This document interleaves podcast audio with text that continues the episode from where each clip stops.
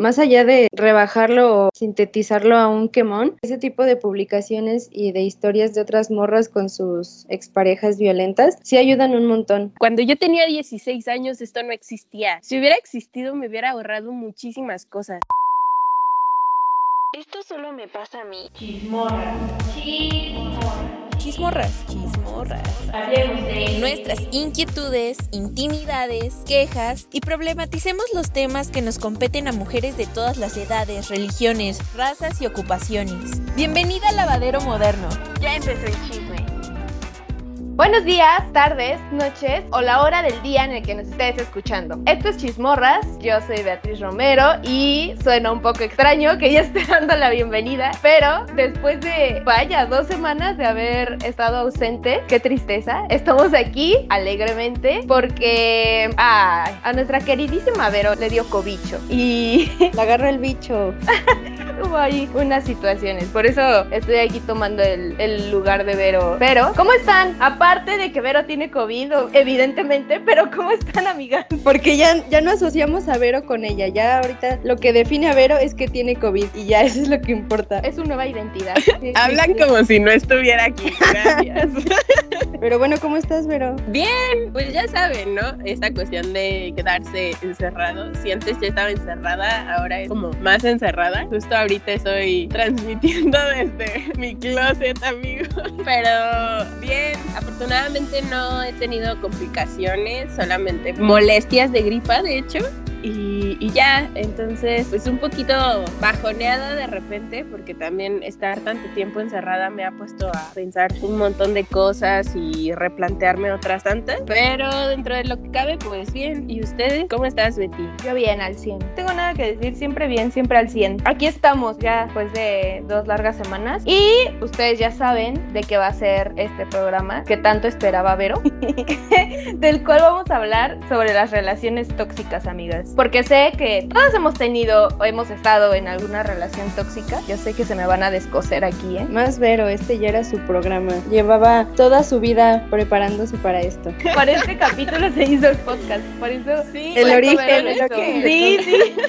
Pero bueno, o sea, antes de empezar así con las historias, hay que definir qué es la toxicidad, cómo identificarla y qué hacer al respecto también. Pues yo con lo que busqué, amigas mías, según el Centro Integral de Psicología, una relación tóxica, entre comillas, como todos ahora le conocen, en realidad es una relación con violencia, es una relación violenta, nada más que la sociedad se ha encargado de decirle, de maquillarla con este nombre de relación tóxica, porque pues no nos gusta cómo suena una relación violenta, suena como muy, pues, muy agresivo, muy como de, ¡Ah! no puede ser. Entonces por eso preferimos decirle relación tóxica, para que no se escuche tan feo, porque pues ya saben, a las personas no nos gusta la sinceridad y crudeza. Entonces, en realidad es eso. Pero esta relación con violencia es en la que involucra a dos personas en las que ninguna es capaz de darse un trato de igual a igual. O sea, todo es como no tienes forma de ganar en una relación y hay manipulación, hay N tipo de violencias que ahorita voy a decir cuáles son entre pues estas personas. Este centro integral de psicología nos dice que hay nueve tipos de violencia, que es la verbal, la física,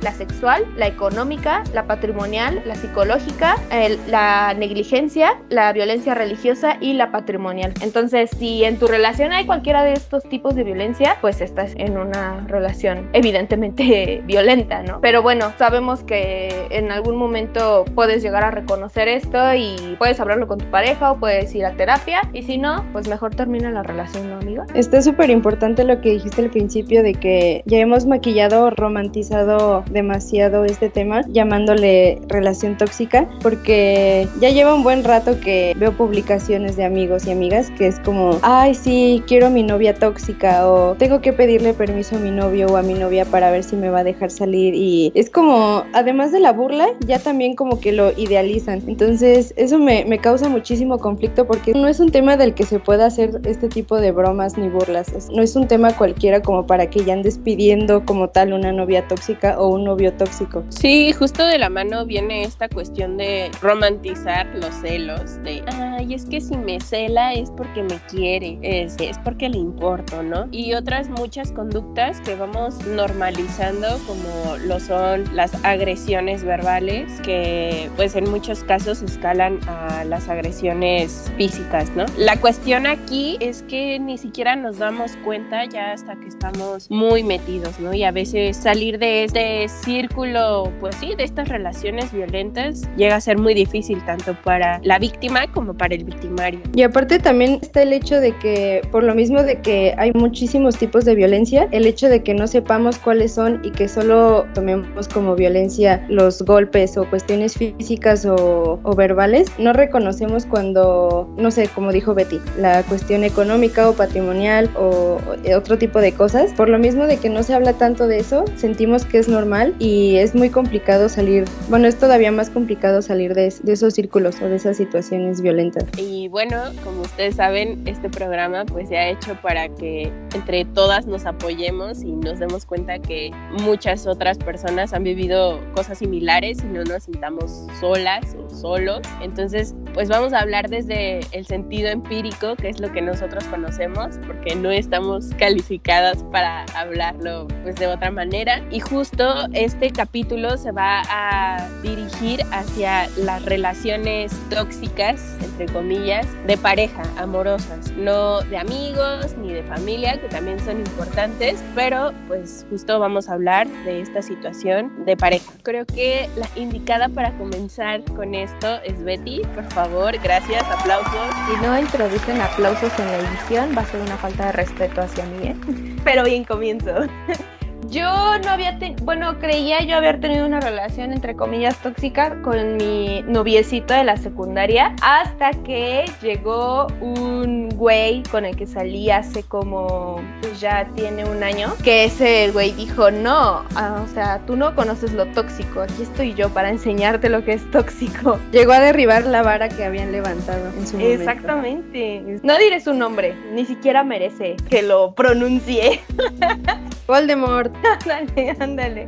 Es, bueno, fue un güey que conocí desde el 2018, me parece. Fue, lo conocí súper X porque es muy amigo de mi mejor amigo de toda la vida. Entonces lo conocí por él, pero siempre me dio igual hasta que en noviembre del 2019 más o menos eh, fuimos a una fiesta, nos, bueno, como que ahí congeniamos un poquito más y empezamos a hablar. Pero en este entonces se atravesó pues el inicio del 2020 y yo desde finales, o sea, en diciembre de ese año del 2019 eh, empecé yo una relación con alguien más, entonces pues como que con este güey nunca pasó nada, lo dejé a la deriva. Hasta que, wow, empezó la pandemia, amigas, y pues yo terminé una relación, mi relación que tenía, y este güey entró al juego de nuevo. Empezamos a salir, bueno, entre comillas salir porque era pandemia, ¿saben? Entonces nada más él venía a mi casa. Nos pasábamos muy, muy chido. Y él siempre tuvo la famita de ser típico güey patán, así con chingos de morras detrás de él, salía con ellas y bye, ¿no? O sea, X. Y como yo la neta estaba como en un mood de no me interesa, por eso estaba yo saliendo con él, porque no me interesaba. Hasta que un día, así de la nada, me dijo, ay, es que me gustas mucho, ¿quieres ser mi novia? Y yo, ¿qué? Bueno, toda estúpida, la verdad. La verdad ahí, mal ahí, mal ahí, porque yo le dije que sí, ni siquiera sé por qué. O sea, yo no quería una relación y le dije que sí, tache para mí, y lo acepto. Estuvo mal. Entonces de que pasó ese, o sea, ya dice que éramos novios y nada más lo veía una vez a la semana porque él trabajaba. Hasta que lo mandaron a otro estado de la República a trabajar y todo se complicó porque es que vean, yo nada más lo veía una vez a la semana y era, era los domingos. Y un día de repente me dijo, oye, es que la verdad no me acuerdo cuál fue su excusa, pero me dijo que no me podía ver el domingo, que se me podía ver el sábado. Entonces yo le dije, sí, sin problemas. Y empezó, y empezó a ser así. Algunas veces me veían sábado, otras veces me veían domingo, pero cualquiera de esos dos días, una vez a la semana. Y ya X, hasta que lo mandaron de su trabajo a estar en otro estado de la República a vivir. Entonces pues terminamos por eso. Era en agosto más o menos del 2020. Y ya, fue hasta noviembre de ese año, o sea, del año pasado, que me llegó el típico mensaje. Ustedes ya se lo imaginan.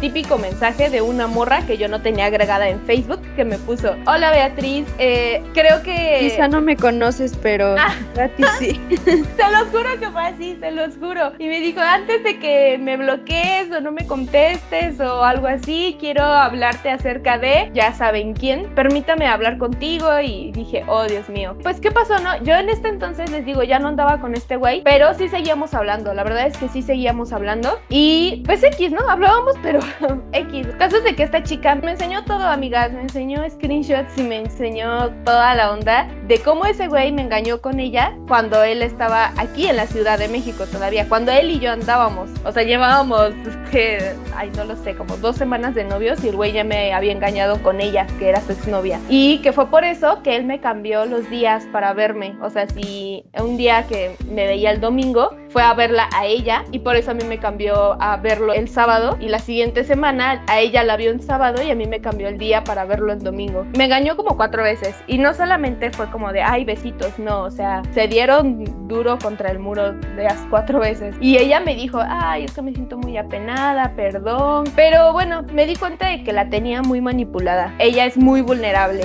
y dije oh demonios, me sentí peor por ella que por mí porque solo hablé con ella como dos días por WhatsApp y sí fue como de, ay, o sea, vi el grado de dependencia que tenía hacia él y pues sentí muy feo por ella. Le dije, oye, si te puedo ayudar en algo, pues no dudes en, en decirme, ¿no? Y luego este güey se enojó porque yo nunca le dije, yo nunca le dije que había hablado con, con su exnovia, que su exnovia ya me había dicho eso, pero él se enteró que yo estaba hablando con mi exnovio y me bloqueó por eso, cuando ya ni siquiera andábamos y nada de nada, y dije, ay, pinche cínico, ridículo, y ya, X, lo dejé pasar. Hasta apenas hace unos meses se volvió a contactar conmigo, me mandó un súper mensajote y ya ni siquiera le contesté. No lo odio ni nada. Y dije, ojalá que, pues que le vaya bien en la vida, pero para mí ya. Yo me acuerdo de ese mensaje. Porque Ah. justo estábamos hablando por teléfono cuando.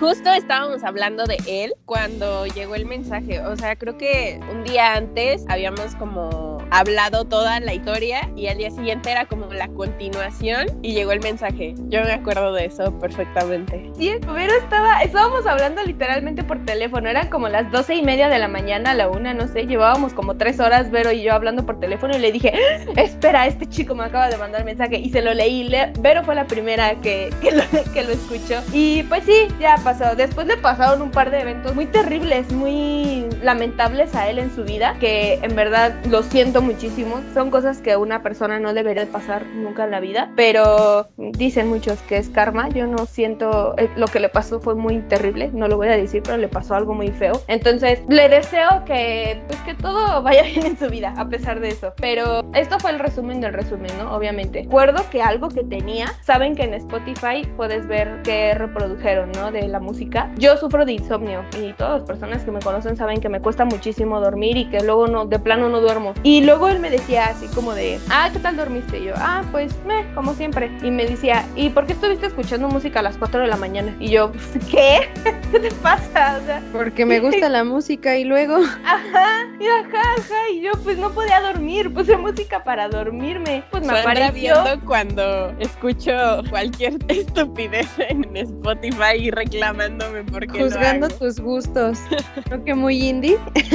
Güey, y así como de ay, o sea, casi casi pongo canciones de cuna a las 4 de la mañana y me estás tú reclamando por eso, o sea, qué ridículo, ¿no? Y sí, sí era muy, era muy celoso, que nada, muy posesivo. Ya después me di cuenta, pues con razón, no es como de que eres así porque pues tú lo estás haciendo, entonces no quieres que la otra persona te lo esté haciendo a ti. Pero bueno, o sea, les digo eso a grandes rasgos, así fue como este güey me estuvo engañando aquí en la Ciudad de México antes de que, y que sin que yo me enterara, me enteré tres meses después y por eso no me dolió tanto, o sea, les digo, sentí peor por la chica de todo lo que le estaba pasando a ella y ya lo de él fue como de, "Mm, pues ni modo, pasó, me engañó, lo admiro porque nunca me di cuenta, entonces pues qué bueno, pero pues sí, ya pasó. Bueno, al menos fue como más leve porque yo conozco a una amiga a la que le pasó eso. Igual el güey la engañó con su novia y con otras muchas personas, incluyéndome. Pero Oh, sí, tienen una habilidad increíble para que no se den cuenta de lo que hacen. Yo no sé cómo le hacen, o sea, si de por sí tener una relación es difícil, prestarle atención a una persona es súper difícil, imagínate a dos o a más, ¿no? Sí, es algo que ese tipo de personas tiene y qué feo, ¿no? O sea, porque evidentemente están tapando sus problemas emocionales, mentales y demás con otras personas. El problema es que se llevan de calle a otras personas, ¿no? Qué bueno que tocaste ese punto porque era lo que el otro día estaba platicando, que las personas que, o sea, yo en este punto de mi vida ya soy una señora hecha y derecha, entonces para tener como diferentes relaciones al mismo tiempo, la verdad es que es muchísimo tiempo, muchísima paciencia y yo la verdad es que, no, no lo voy a decir, no admiro a las personas que lo, que lo hacen. Bueno, si es que están en ese acuerdo con sus parejas, pues sí lo admiro, ¿no? Porque pues pueden llevar ese tipo de relaciones sin ningún problema y con acuerdos, pero, o sea, las personas que en general engañan con quién sabe cuántas otras a su pareja, neta no sé cómo le hacen. Sí, son muchas mentiras, o sea, porque hay tipos que les mienten a las otras también. Es como, wow, ¿cómo le haces? Y más en estos tiempos en donde es tan fácil localizar a alguien. O sea, es súper difícil. Además, no confundir lo que te platicó una otra o con otro. O sea, es como de, wow, yo luego me confundo entre lo que me dicen mis amigos. ¿Cómo lo hacen ellos? Ellas, las personas que engañan a otras para no confundirse entre parejas. Es como de, ¡ay, demonios! Como dice Mac, mucho tiempo libre. Pero en fin, Mac, te toca. Cuéntanos tu historia, porque tenemos la incertidumbre. ¿Cuál incertidumbre?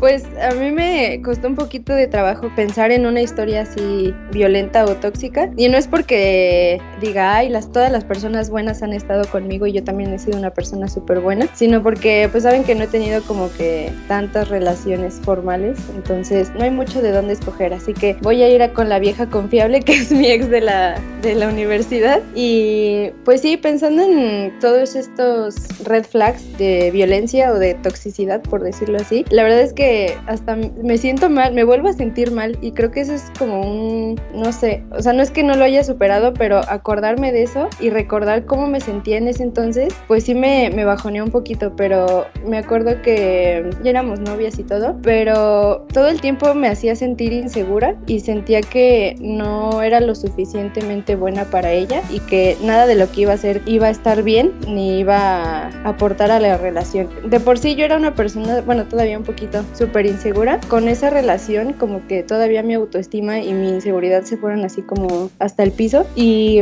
me acuerdo que era porque, no sé, yo trataba como que de platicar con ella o hacerle, sacarle como que temas y así y ella solo era como de, ah, ok, ah, qué bien, ah, va, y yo, uh entonces todo el día, o sea, se los juro, dejaba de hacer como, no sé, tarea o dejaba de ponerle atención a otras cosas más importantes para quebrarme la cabeza y pensar qué decirle, qué contarle o qué tema sacarle para que no estuviéramos como que en este limbo de silencio. Y no sé, como que toda mi energía y toda mi atención se iba a la relación y no sé, sentía que del otro lado no había la misma participación o el mismo interés y me daba miedo preguntarle si nos íbamos a ver. También como que hasta ese punto llegué de inseguridad o de, de miedo porque era así como de, ay, si me dice que no, si está ocupada o si se fue a otro lado. Y pues efectivamente cuando le decía algo así como de, oye, pues vamos a vernos un ratito después de clases así, era como de, no, estoy con mis amigos, o no, ya me, voy, me fui a mi clase de idioma o lo que sea. Y yo así de, ah, bueno. Y todavía después de tiempo me la volteo y era así de, ay, es que no nos vemos, ni parecemos novias y no tienes este como que la iniciativa y no sé qué. Y yo así de, ¿en qué momento? O sea, y lo peor es que no me di cuenta. O sea, yo dije, ay, pues creo que sí, o siento que no estoy participando lo suficiente en la relación. Y pues, no sé, fueron como esta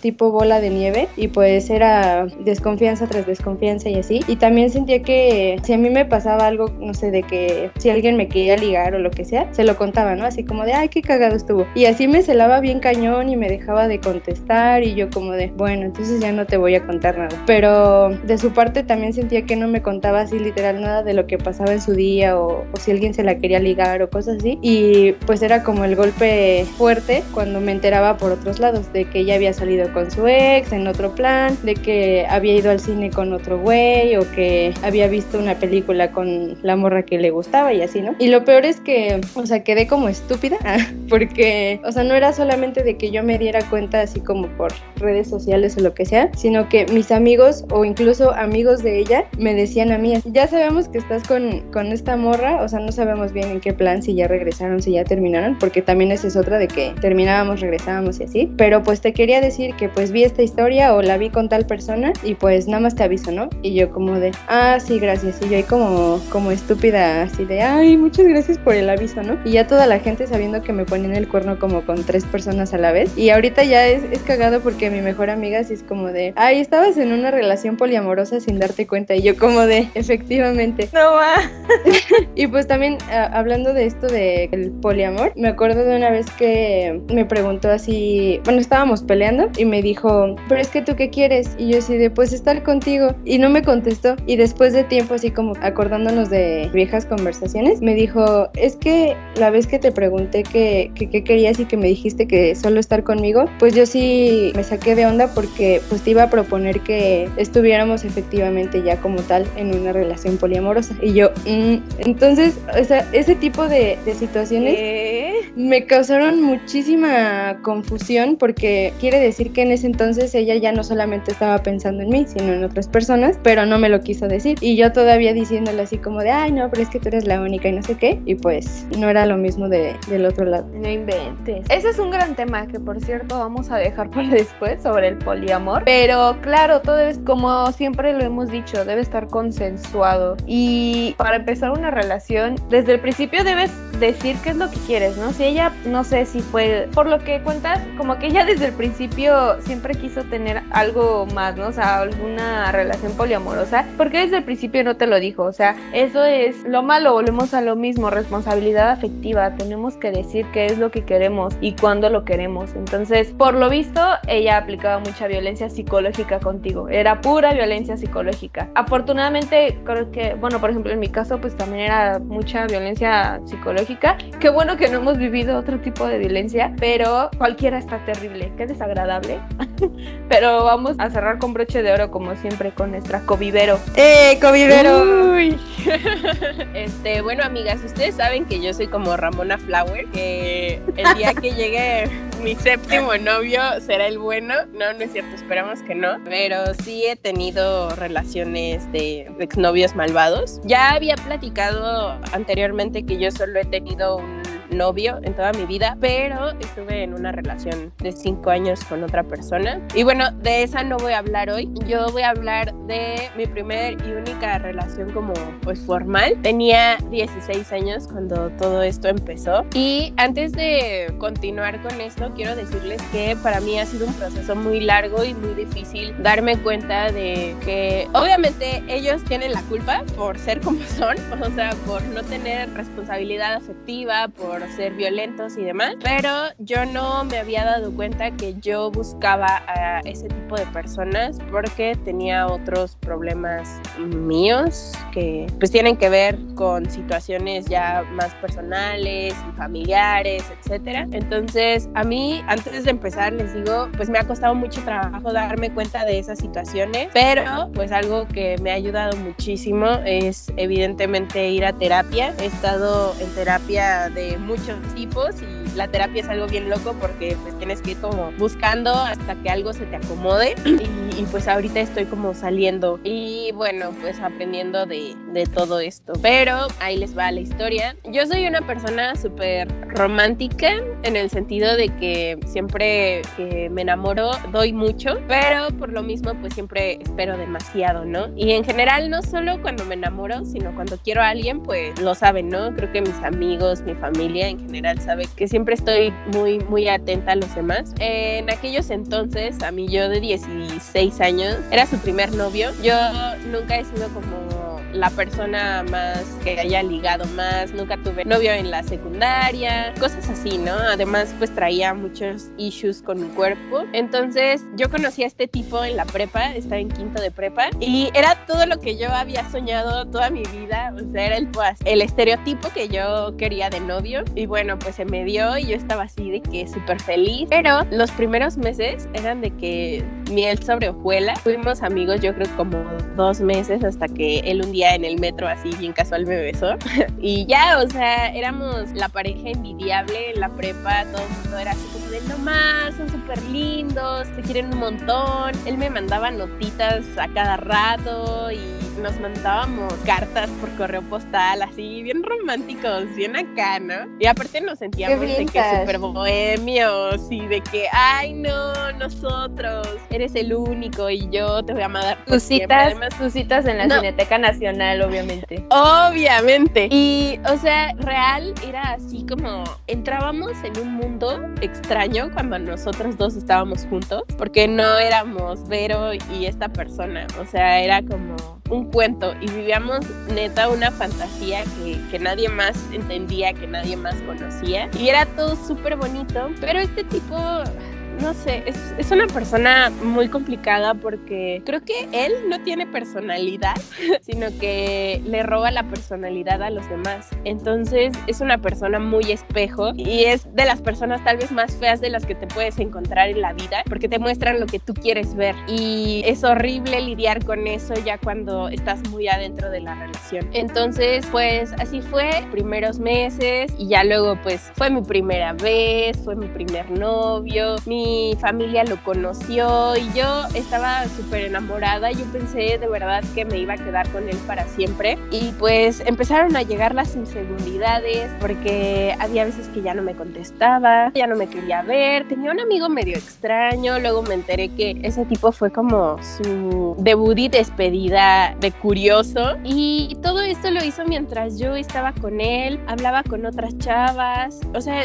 yo después me enteré que me había engañado con muchas otras personas. No voy a decir quién, pero una de esas chicas ya estuvo en el podcast y bueno, actualmente somos muy buenas amigas. Oh, demonios. Y, y bueno, el caso es que me empezó a destruir mucho esta situación porque yo ya traía problemas conmigo misma de que yo no, pues me sentía bien conmigo y luego decía, es que es el tipo de mi sueño, como no, no soy suficiente para él. O sea, yo desde el principio dije, ¿cómo me volteó a ver, no? Y luego, pues eh, en esta situación, pues yo quería como tratar de ser mejor para él y ahí fue cuando todo empezó a ponerse difícil porque empezaron humillaciones, empezaron malos tratos, o sea, y esto empezó desde nosotros nos hicimos novios en octubre del 2015 y para diciembre tuvimos nuestra primer pelea fuerte porque había cosas que él me decía que a mí no me gustaban, pero seguía haciéndola. Y me hacía llorar y yo seguía ahí. Me acuerdo que mi papá me decía, es que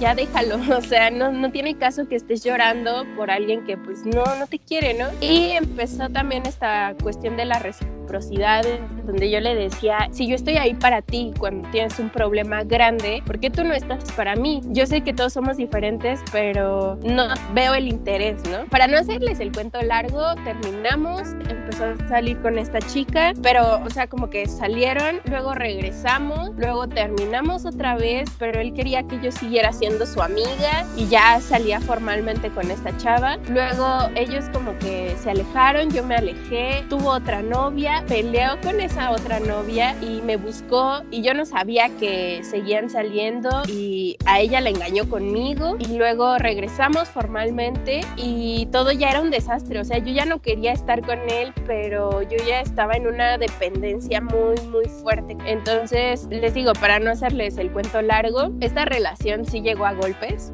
llegó a violencia física, llegó violencia psicológica, obviamente, violencia económica como ¿no? Pero sí hubo ahí temas también de dinero. Y les puedo decir que llegó un punto en donde iba a haber una restricción de que él ya no se me podía acercar justo por todo de esta cuestión de violencia, ¿no? Pero ahí no termina la historia, o sea, la cuestión es que yo me libré de él, dije no, ya, y, y agarré la onda, salí de ahí. Desafortunadamente, afortunadamente entramos a la misma escuela, a la misma maldita carrera y yo estaba muy nerviosa, o sea, me acuerdo que en mi primer año yo rezaba porque no me lo encontrara, o sea, para mí era una pesadilla por todo lo que me había hecho, por todo lo que yo ya había trabajado. Y bueno, el tipo se calmó, pasaron yo creo que como año y medio, dos años y nos volvimos a encontrar, algo ya súper tranqui, ya era como que cada quien andaba en su rollo y me contó que tenía una novia. Para esto, pues el mundo es muy pequeño y yo conocí a un amigo de su novia. El caso es que este cuate me dijo, oye, dile a, a su novia que con qué clase de personas se está metiendo, ¿no? Pero yo no hice nada. Y cuando empezó la cuarentena, pues todos nos volvimos locos, empezó como todo el relajo. Y un día este amigo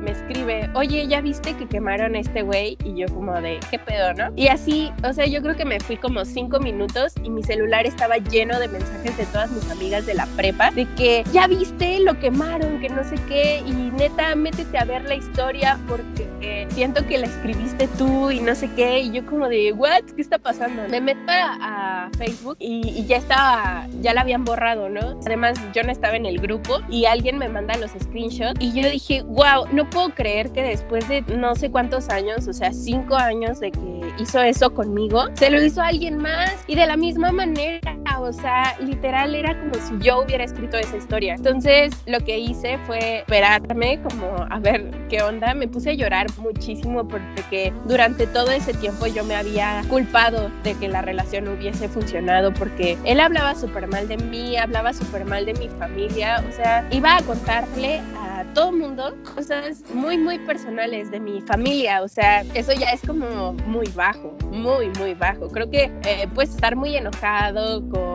la persona, puedes hablar muy mal de la persona, pero ya meterte con su familia, hablar de su familia directamente, pues creo que eso ya es como otro nivel, ¿no? O sea, literal, hablaba de mi mamá y yo como de, güey, tú nunca conociste a mi mamá, ¿no? El caso es que le escribí a esta chava y le dije, oye, este, literal, así como a Betty le escribieron, le puse, yo sé perfectamente que tú sabes quién soy. Y pues nada, o sea, quiero decirte que muchas gracias por lo que escribiste y si necesitas algo, pues aquí estoy, o sea, si necesitas hablar o lo que sea. En ese momento me escribió su número y hablamos como cuatro horas por teléfono en donde ella me contó todo. Era tan raro como hablábamos y yo terminaba frases de ella porque era exactamente lo mismo. Al final, tener esta red de apoyo y haber contado con ella me liberó muchísimo de esa situación, pero hasta apenas hace pues un año más o menos que tiene esto, yo caí en cuenta de, del peligro que estaba pasando en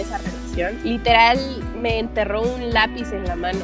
una vez me empujó, tenía moretones, o sea, fue una relación llena de mucha violencia y no solo de su parte, obviamente yo eh, nunca me dejé como tal en ese sentido y pues también le pegaba, o sea, era horrible, horrible, horrible. Emocionalmente era una manipulación horrible de ambas partes, o sea, de que me decía que se iba a matar. No, una, una pesadilla. La cuestión de esto es que justo cuando terminamos, conocí a una persona exactamente igual y, y fue porque no dejé pasar el suficiente tiempo para darme cuenta de, de, que lo que había pasado estaba mal. O sea, yo con este tipo duré efectivos ocho meses, pero entre ir y venir creo que fueron como dos años y es una persona a la que no quiero volver a ver en mi vida. Desafortunadamente me la encuentro más seguido de lo que quisiera, pero ya estoy como en otros términos, cada quien ya anda en su rollo y él está súper canceladísimo, entonces eso ayuda bastante, pero sí fue una relación muy, pues sí, en toda la extensión de la palabra tóxica. De las nueve yo creo que puedo palomear cinco diferentes violencias dentro de violencia psicológica, violencia emocional, mucho chantaje, o sea, de verdad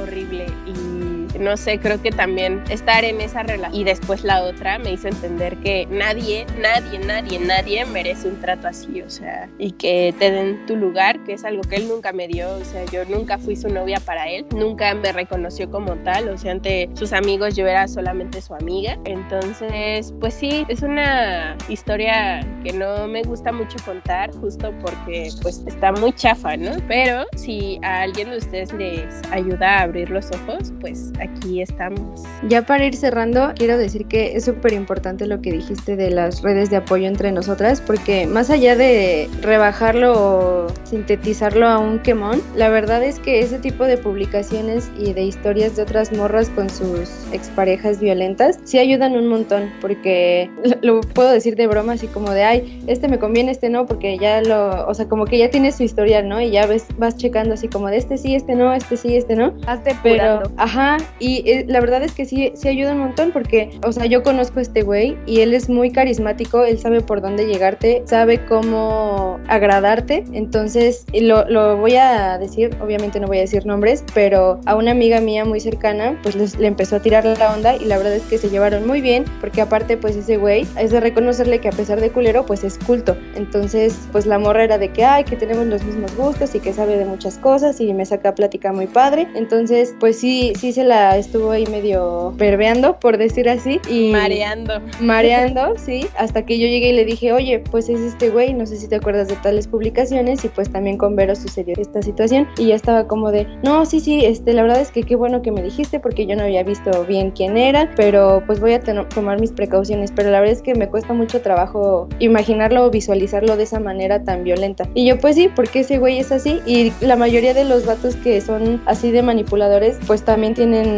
este carisma, entonces sabemos que es difícil tal vez imaginarnos a las personas que ahora son buenas con nosotros o con nosotras en una manera violenta, pero pues hay que creerle a las morras, o sea, creo que no hay más. Tres puntos importantes. El primero, esto de las redes, me acuerdo mucho que se lo dije a la chava. Cuando yo tenía 16 años esto no existía. Si hubiera existido me hubiera ahorrado muchísimas cosas, porque no fue mi culpa, o sea, y ahora me siento muy libre de decirlo, ¿no? En ese momento, ¿no? Segundo, me acuerdo mucho que justo hablando con ella, me decía, es que no manches, o sea, sabe mucho de música, pero es por ti, o sea, ahorita me doy cuenta que es por ti y a mí me gusta mucho el arte y ese güey sabe un montón de arte, pero por mí, o sea, él no sabe nada por él, es por justo porque se come todo lo que los demás le dan. Y punto número tres, hace poco lo hablaba con una amiga, justo de la última relación, que también ella es exnovia de este último tipo. Soy muy amiga de, las, de los tipos con los que tengo malas experiencias y no lo hago como a propósito, pero creo que son una muy buena red de apoyo cuando estás metida con el mismo tipo nefasto. Y justo, o sea, le dije, ¿sabes qué fue lo que ahí falló? O sea, ¿qué fue lo que a mí me pasó con este tipo? Que yo ya conocía tu historia, pero no me importó porque yo dije, es que conmigo no va a ser así. Y es lo que tienen esas personas, o sea, te hacen creer que a ti te van a tratar diferente, que tú eres especial, pero la verdad, y es algo que he aprendido eh, en terapia, estas personas tienen una personalidad narcisista y es lo que hacen, que solamente van a pensar en ellos y es un problema, es una enfermedad, pero pues eso no te toca a ti arreglarlo, o sea, eso es algo que si ellos quieren cambiar, lo van a hacer desde adentro y, y pues sí. Como siempre, humillando nuestras historias. No, no es cierto. O sea, qué feo que tengas que tu historia sea muchísimo más fuerte y el triple de peor que la, que la nuestra. Nadie debería de pasar por ese tipo de cosas. Lo siento mucho, Vero, pero sabes que todas aquí te apoyamos y sé que los que te escuchan, los que nos están escuchando también eh, son empáticos y si alguien está pasando por esto, pues que sepa que si se identifica, pues que hay una salida, ¿no? Entonces, y aquí estamos nosotros para escucharlos y para leerlos si es que nos quieren decir algo. Por el momento, pues ya se nos acabó el tiempo, nos pasamos un poquito, pero pues era necesario tener que decir todo esto, expresarlo, es, de, es muy necesario para que, como les digo, si alguien más sufre esto, pues tenga el valor de, de decirlo, ¿no? De comunicarlo. Además se vale, o sea, se vale porque nos desaparecimos dos semanas, entonces es como podcast este triple esta semana. Realmente.